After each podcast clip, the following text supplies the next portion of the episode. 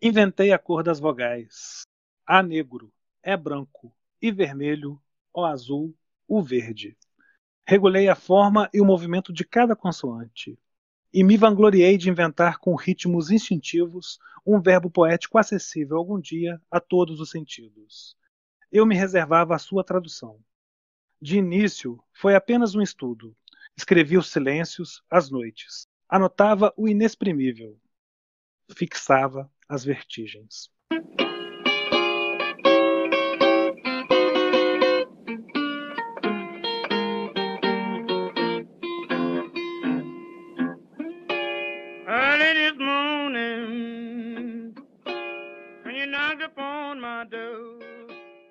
Olá, caro ouvinte. Aqui quem fala é o William. Começamos hoje mais um podcast do nosso Tempo Redescoberto, com o um programa Entre a Dor e o Nada, para abordar a obra de Arthur Rimbaud, ou Jean-Nicolas Arthur Rimbaud, ou simplesmente Rimbaud. Eu já convoco aqui o nosso amigo Fábio. Olá, William. Olá, ouvintes do podcast Tempo Redescoberto. Uma alegria, né, William? Mais um episódio e falando sobre essa obra tão bonita, que é Uma Estação no Inferno, do poeta francês Rimbaud. Bem, Fábio, então, eu acho que antes da gente entrar na obra Uma Estação no Inferno, seria interessante a gente situar o nosso ouvinte quem foi Jean-Nicolas Arthur Rimbaud. Falar um pouco dos dados biográficos dele, que são interessantes, e aí, se, se faltar alguma coisa, você pode vir completando. Rimbaud ele nasceu na França, em Charleville, em 1854 e morreu aos 37 anos em 1891. Sempre expressou um, tremendo horror, um, uma tremenda aversão ao trabalho, né? Uma necessidade quase que invencível e incansável de repouso e sono. Tinha alguns dados interessantes dele que ele falava que nada o entediava mais do que a monotonia burguesa. Tem uma, uma alma rebelde, aventureira, negava qualquer representação estabelecida em seu poema, né? E ele vai quebrar muitas formas e vem ser uma porta de entrada para a poesia moderna. Uma das portas de entrada. Tem uma paixão muito grande pelo desconhecido, assim, ele absorve de maneira muito intensa qualquer aspecto intelectual da região em que ele viajava. Tem uma facilidade muito grande de aprender idiomas, de conversar com até com certa fluência em cada região que ele ia. Só para situar o ouvinte, ele viajava muito dentro do continente europeu e Uma Estação no Inferno foi escrito quando ele fez uma migração definitiva para o continente africano. E assim, tentava simular tanto quanto possível qualquer maneira e costume do povo nativo, para tentar viver como um nativo mesmo. Essa capacidade, esse dom linguístico que ele tinha já era notável desde o tempo de colégio, de 16, 15 anos, assim, ele já era um, um virtuoso na versificação em latim. Quanto mais ele encontrava uma língua, aprendia uma língua, ele sempre falava o menos possível. Em sociedade não abria a boca, era taciturno, sempre lançava uma injúria ou outra, era um grande leitor de clássicos, especial Baudelaire, né? Charles Baudelaire é, era para ele um deus, assim, foi o primeiro deus da vida dele. Victor Hugo e também o Verlaine, que foi um tutor involuntário e quase que um influenciador da, da obra dele, né? Se torna, que eu falei, uma fonte de inspiração para os poetas modernos, pela sua fruição, pela captação cada vez mais peculiar dos estados da alma, é, no sentido de fluxo narrativo, eu acho que é uma riqueza muito grande antes dele ir para o continente africano, ele vagueia no continente europeu, está sempre em Charleville, Paris, Londres. Enfim, é, um, é uma alma inquieta. E a obra poética dele está sempre situada no, no, terreno da barbaridade, do bárbaro, não é da barbaridade, do bárbaro, daquele que é o bárbaro, do, do terreno do selvagem, do não humano, do inumano. E ele até tem uma frase muito interessante, que ele fala que é o único que tem a chave dessa parada selvagem. E aí, por fim, como um pequeno destaque aqui para a gente entrar na obra, se você quiser enriquecer com mais alguma coisa, lógico que vai ser muito bem-vindo. O único texto que ele fez questão de publicar foi exatamente Uma Estação no Inferno, que saiu em 1873. Quer dizer, ele é de 1854, com 19 anos ele faz Uma Estação no Inferno. Aliás, é a sua maior obra, assim, em que ele mais se desprendeu. Enfim, eu acho que na alma desse pequeno gênio vai ter sempre singularidade, um senso desbravador mesmo, e de garimpar as palavras. Como uma pessoa que adora as línguas, os idiomas, ele vai até fazer com que um francês seja cada vez mais esmerado e garimpado. Bem, basicamente, Fábio, como uma introdução assim, o que eu penso que a gente pode trazer para o nosso ouvinte seria isso, sabe? Essa reinvenção do mundo, a ruptura das formas, o abandono de tudo que vai agregar à literatura. Ele abandona a literatura, inclusive. Depois de Estação do Inferno, ele abandona a literatura e vai trabalhar num comércio. Ao que parece, as pessoas falam vendendo armas. A maior arma dele é a palavra, gente. Como é surpreendente que um jovem de 19 anos escreva uma obra dessa que para muitos é a obra mais importante desse período da França e do século XIX. Acho que tem que ser destacado mesmo a genialidade do Rambaud, né? uma pessoa que criou uma forma é, singular de se expressar artisticamente e reconhecido até nesse momento já né, da França ali no círculo dos poetas e dos escritores franceses já como uma uma obra definitiva né, uma obra que iria assentar um novo momento da poesia e da literatura francesa. Eu acho apenas assim uma última coisa que é interessante a gente falar.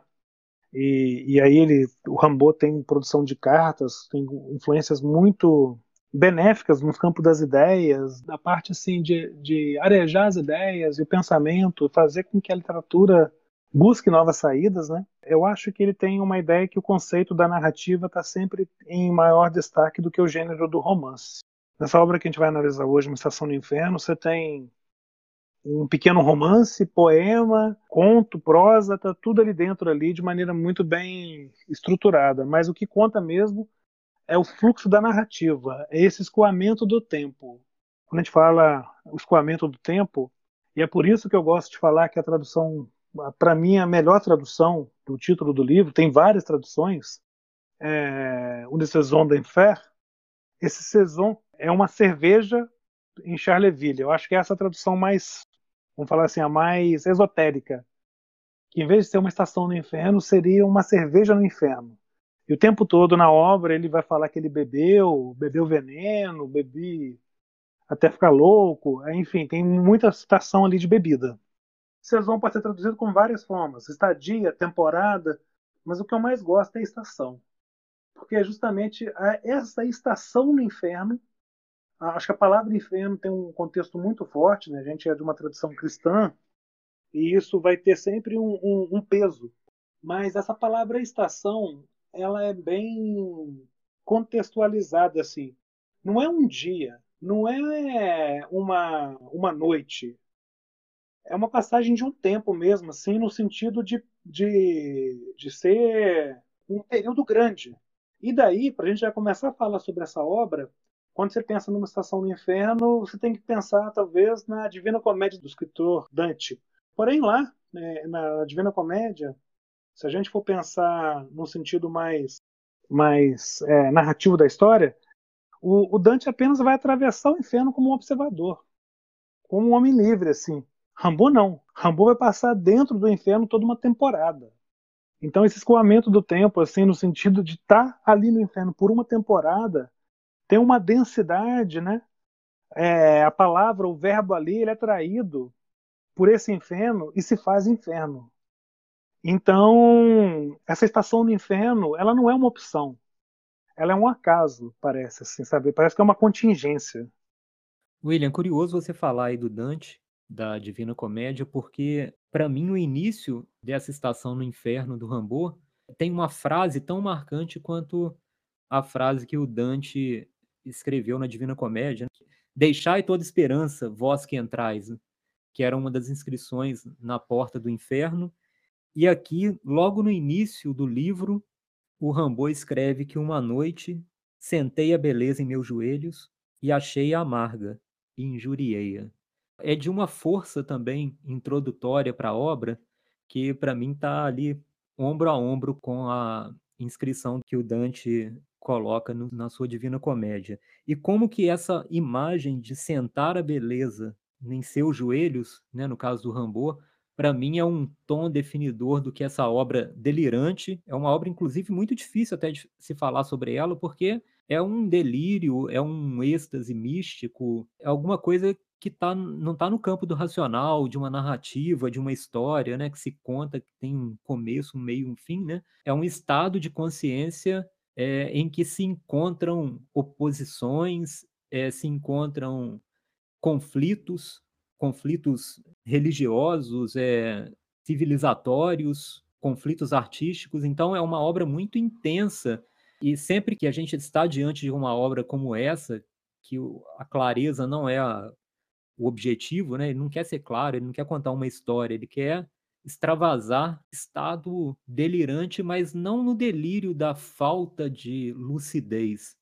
É o delírio de uma explosão artística, né? De alguém que se situa numa, numa condição de espaço e de tempo em que ele está ciente de tudo que está acontecendo, ele faz parte de todos aqueles acontecimentos, mas em algum momento tudo aquilo acontece dentro dele, se encontra dentro dele e entra numa ebulição. Então não é uma tarefa muito fácil, né, William, falar sobre uma estação no inferno. Não, não é nada fácil.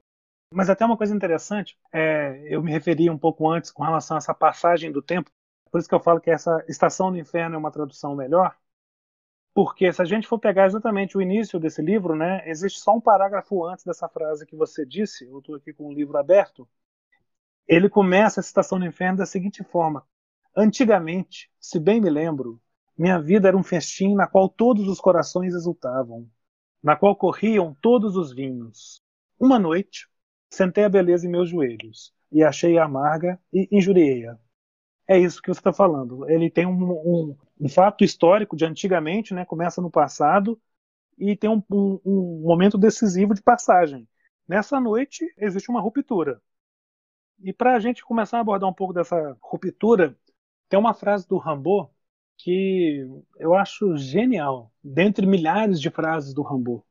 Essa busca, que aí, assim, eu já falei aqui um pouco sobre Dante, a gente falou sobre o Baudelaire como uma influência muito grande, né? um, um deus, assim, realmente o Baudelaire, esse inventor da modernidade, se podemos assim dizer. Mas é a história da liberdade livre, do espírito livre. E aí ele, esse escritor francês, o Rambo, vai se aproximar muito do Nietzsche, do Zaratustra, do Nietzsche. Tem uma frase do Rambo que é a seguinte: ele fala assim, o que é que, embora livre por essência, busca sempre libertar-se? Quer dizer, existe sempre uma necessidade assim de, de se opor, de, de transgredir. O poético é, é essa liberdade. E não se tornar isso ou aquilo, mas ser a face do nada, essa transfiguração, né? se, se transformar com o tempo. Então, assim, essa, essa parte nietzschiana em que ele quer ser poeta, mas trabalha para se tornar vidente. Isso para mim assim é de uma riqueza. E aí assim, ele emenda numa carta, né? Ele escreve uma carta para o professor dele, que eu acho interessante, que ele fala assim: "É falso dizer, eu penso". Isso ele escreveu aos 16 anos para o professor dele. Dever-se-ia dizer: "Pensam-me".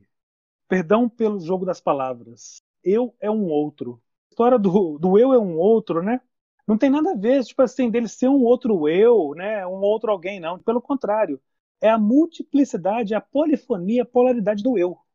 Antes do Freud, ele ensina que o eu não é o senhor da própria casa.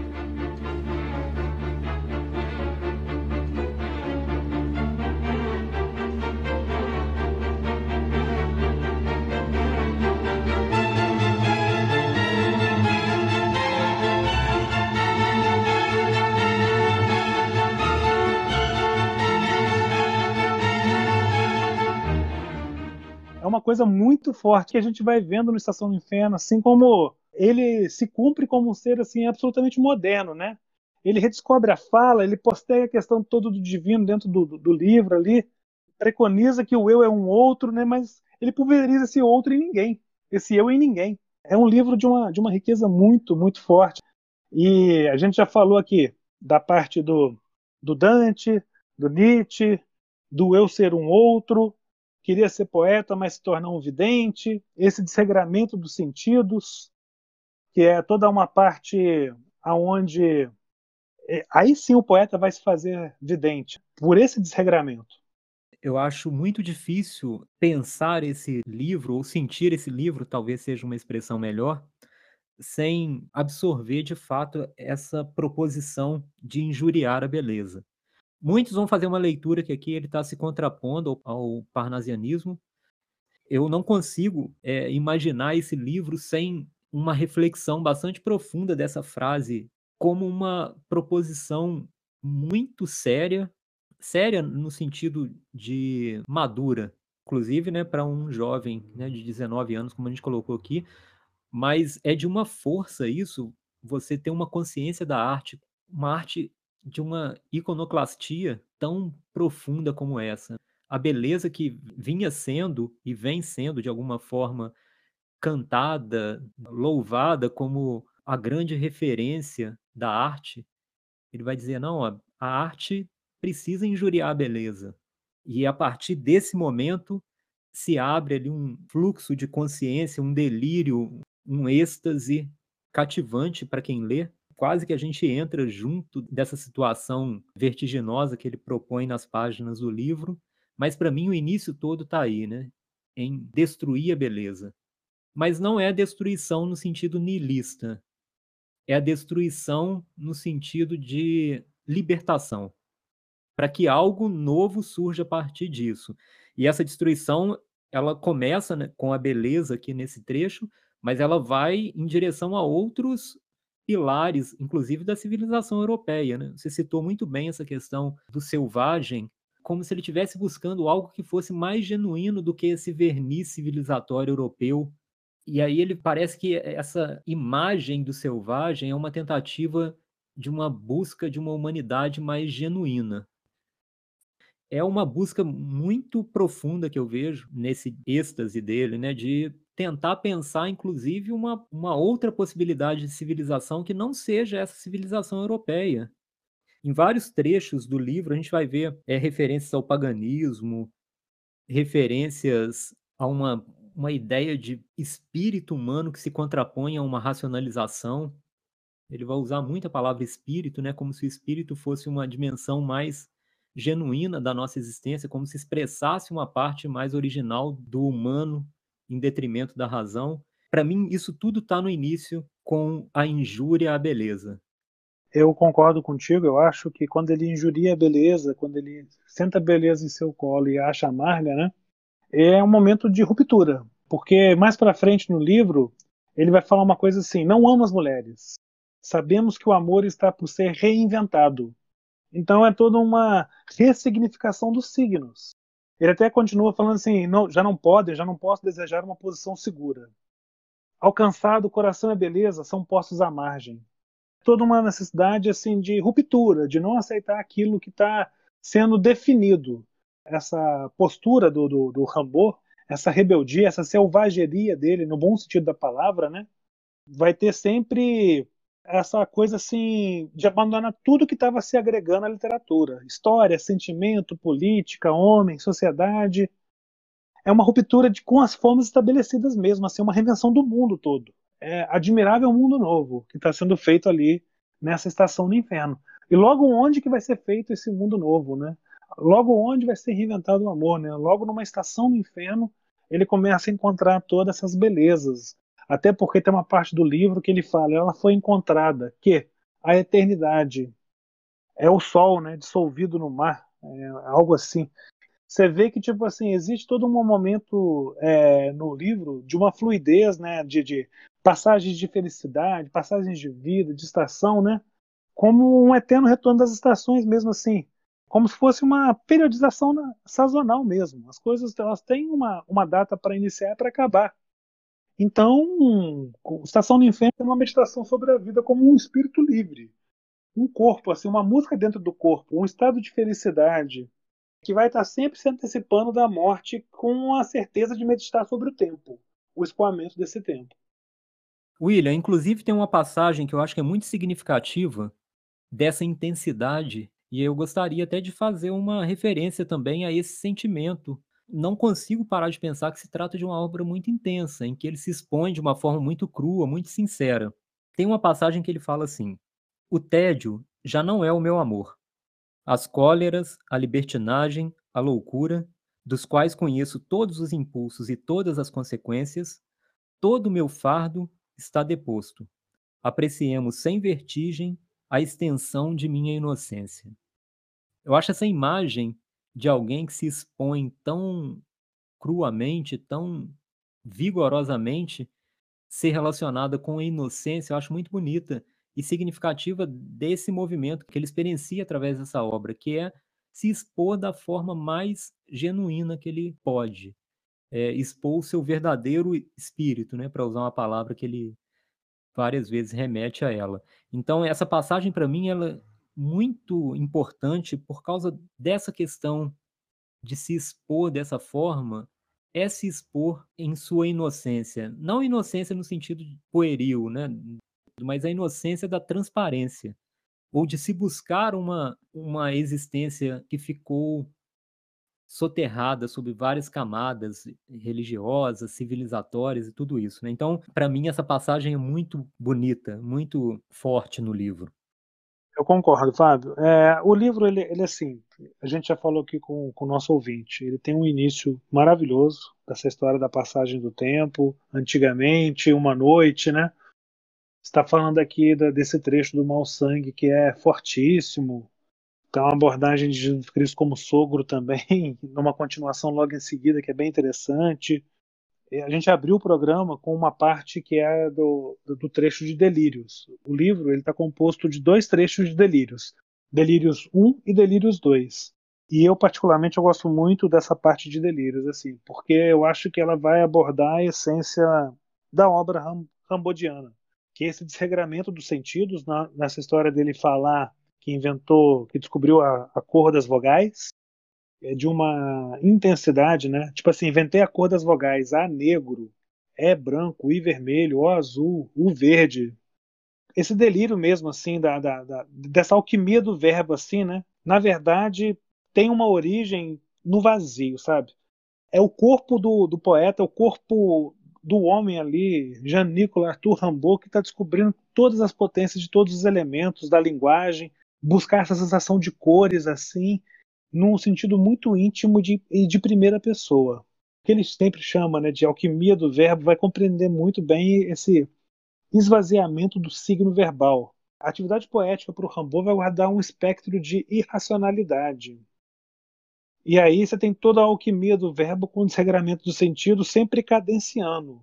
Porque se, se o desregramento dos sentidos que está explicado lá na carta do vidente é uma formulação estética, né, no, no sentido mais do ponto de vista artístico, eu acho que a proposta do Rambo ela vai pretender atingir não somente a literatura, mas principalmente, essencialmente, a vida. E aí o poeta ele reconhece a desordem existente na realidade concebida pelo humano, pelo parnasianismo, por toda essa história de sentar a beleza no colo, de uma ausência de significado das coisas. E aí a conclusão que aí a obra tenta fazer uma, uma redescoberta, né, uma reinvenção. É preciso mudar a humanidade, reinventar o mundo, reinventar o amor, como ele mesmo disse, a gente falou aqui mais cedo, né? Então tem que ter um ato de abandono de passado, assim, uma ruptura com o passado. Mas assim, o que me causa muito espanto, né, como uma pessoa com menos de 20 anos, ou quase 20 anos, vamos falar assim, se aventurando na literatura, ele escreve desde muito cedo, você tem cartas com 16, 15 anos, faz dessa literatura uma, um, um, caldeirão mágico de alquimia verbal, né? Vai deixá-la para sempre, vai renunciar à poesia e vai começar a atuar como uma comerciante na África, né? Como se ela nunca existisse. É, se existe provocação maior, se existe um, um, uma liberdade de espírito maior do que essa, eu desconheço, sabe, Fábio? É, eu vejo até como uma obra tão imersa numa catarse que essa libertação, se é que vem uma libertação depois, né? Esse estado é tão confuso também que a gente não sabe o depois.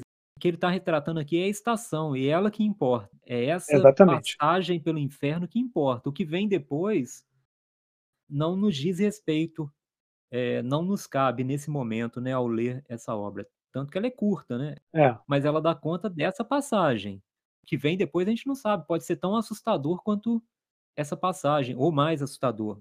Não nos cabe aqui é, pressupor que haja uma, um amadurecimento, um reencontro com uma essência perdida, qualquer coisa assim. Mas o forte dessa obra do Rambo é como ele, ele expõe esse combate. Inclusive, ele vai dizer né, que esse combate espiritual é tão brutal quanto a batalha dos homens. É uma frase bonita, né? forte. É.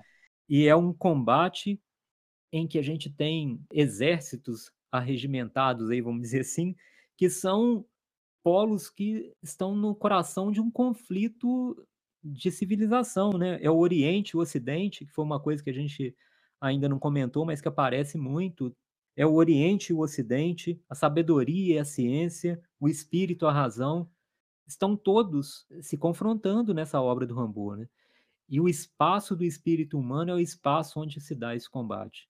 E é um combate ao qual, no caso do Rambo, não foi possível fugir. Para mim, essa obra assim é um, como se fosse uma noite de delírio e mergulho nos recônditos do espírito.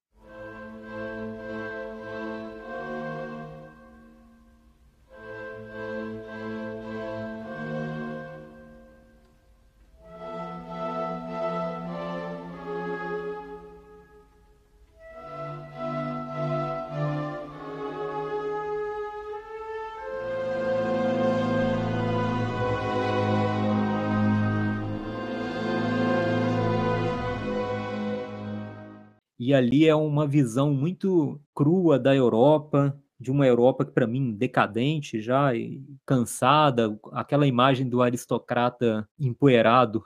É verdade. E, e assim, e aí já mais ao final, né, do, da obra, né, tem aquela parte que a gente já falou aqui, né, que é muito muito bonita. Ela foi achada que a eternidade é um mar misturado ao sol. É de uma força poética de, de imagem, né?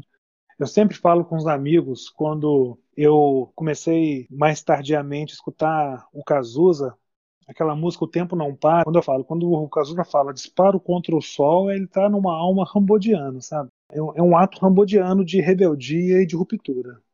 É, sem dúvida, William. Tá muito nesse espírito. Aliás, o Rambo vai servir como um, um modelo, né, de uma, uma intensidade rebelde, quase que de uma existência meio maldita, para o século XX, né? Ele abre as portas aí do século XX nesse sentido também, né? Um louco delirante, né? um louco no sentido daquele que se propõe a enxergar o mundo a partir de outra perspectiva. E só uma coisa que eu já estava me esquecendo de falar, quando você fala do mau sangue. Tem uma parte ali no livro que ele fala sobre uma dança, danço sabá.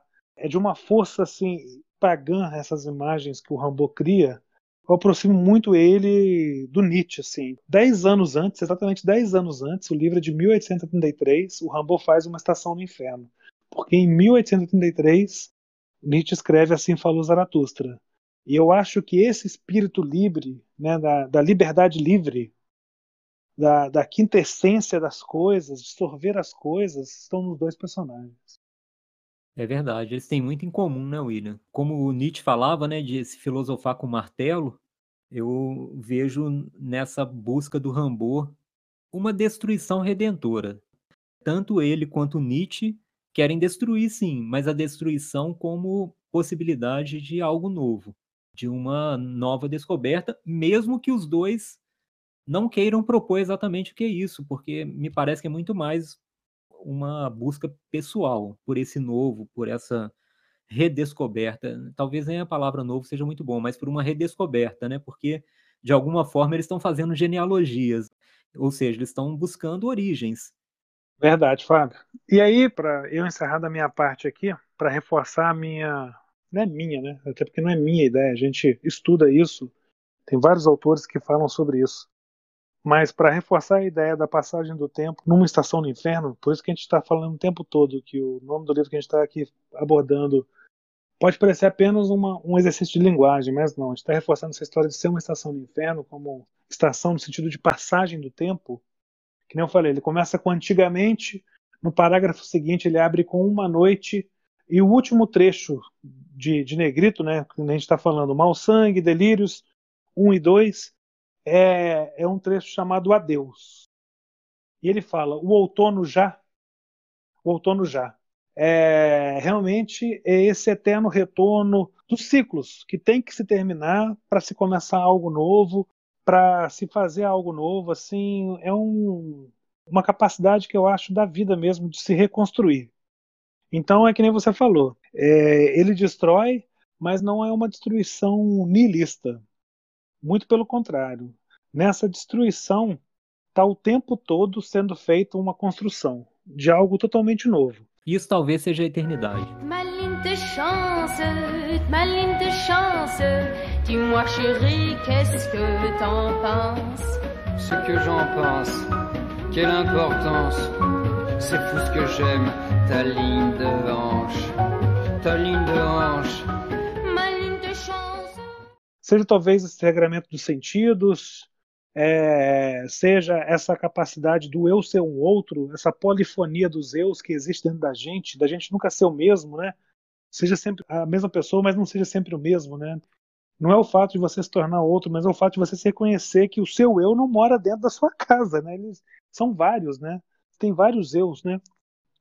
É, a forma como começa esse último capítulo, né, do adeus, o outono já, parece ser uma coisa da atuação das folhas caindo, né? o cumprimento de um ciclo. O livro acaba, é, é interessante que ele fala, né, Vila longe o inferno das mulheres, e ser-me-á dado possuir a verdade, numa alma e num só corpo. Ele falando que eu é um outro, né? Tipo assim, parece que existe toda uma rarefação do eu para depois ter toda uma condensação. É um fluxo mesmo assim de forças, energias, seres, entidades que vão se convergindo para congruir num ponto só. Para encerrar minha leitura, eu gostaria de fazer uma menção muito rápida aí também a essa passagem, essa frase final, né?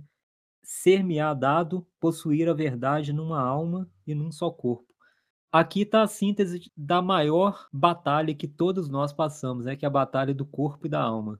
E aqui ele busca a síntese final, né? Que sejamos capazes né, de viver, de encontrar a verdade numa só alma e num só corpo. Exatamente, até porque é, às vezes a verdade está na alma, mas ela está em divergência do corpo, né? Existe às vezes não um casamento e sim rupturas entre alma e corpo, né?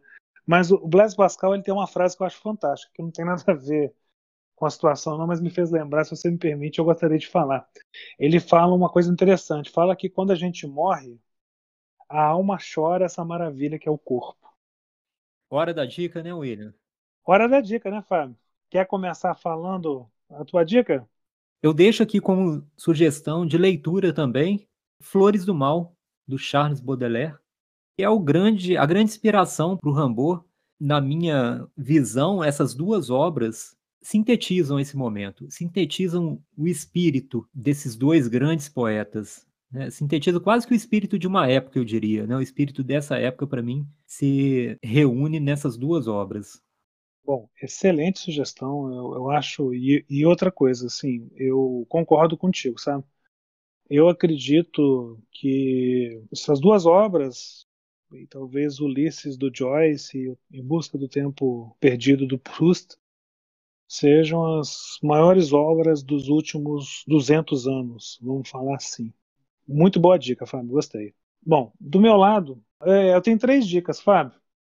É, minha primeira dica é para quem quer conhecer um pouco mais sobre a obra do Rambo, ler um livro traduzido, que é uma, uma compilação de poemas do Rambo, uma tradução feita pelo Ivo Barroso, que é o livro Iluminações. É, uma segunda dica seria o filme O Demônio das Onze Horas, ou Perro Le Fou, de Jean-Luc Godard, que foi baseado no Estação do Inferno, do Arthur Rambo. Tem todo esse espírito de liberdade e de ruptura. Eu acho que é muito interessante, recomendo demais, um, um dos melhores filmes da história do cinema. E por fim, é um livro lançado pela Nova Fronteira em 2007, chama Rambo na África: Os Últimos Anos de um Poeta no Exílio, de um escritor britânico chamado Charles Nicholl, que ele vai fazer até percorrer os caminhos pelo qual Rambo passou e tentar narrar para o leitor como que foi essa experiência do Rambo na África. Agora, para a gente encerrar mesmo, Fábio, eu, eu acho o seguinte: a gente que tem um, um, gosto de cultura pop, né, de música pop, né, like a Rolling Stone do Bob Dylan, na hora que ele fala like a Rolling Stone with no direction home, isso para mim é bem Arthur Rimbaud. Bem, então eu acho que é isso, né, Fábio? Perfeito, William. Aproveito então para deixar né, a dica também para os ouvintes que assinem o feed do podcast Tempo Redescoberto nas mais diversas plataformas, Spotify, Apple, Google. Continuem com a gente, comentem, né? A gente tem um perfil no Instagram também, Tempo Redescoberto. Então, coloque um comentário, inicie um diálogo com a gente também por meio desses canais, né, William? A gente busca muito essa interação. Isso daqui é um bate-papo que não termina aqui. Ele deve continuar por essas outras mídias. A gente deve aproveitar esse lado útil das redes sociais de aproximar. Então, deixo um grande abraço, um abraço, William, um abraço para o nosso querido ouvinte e até o próximo episódio. Grande abraço, Fábio. Abraço para o nosso ouvinte. E é isso que você falou. Aqui, na verdade, não é um ponto de chegada, um ponto de partida.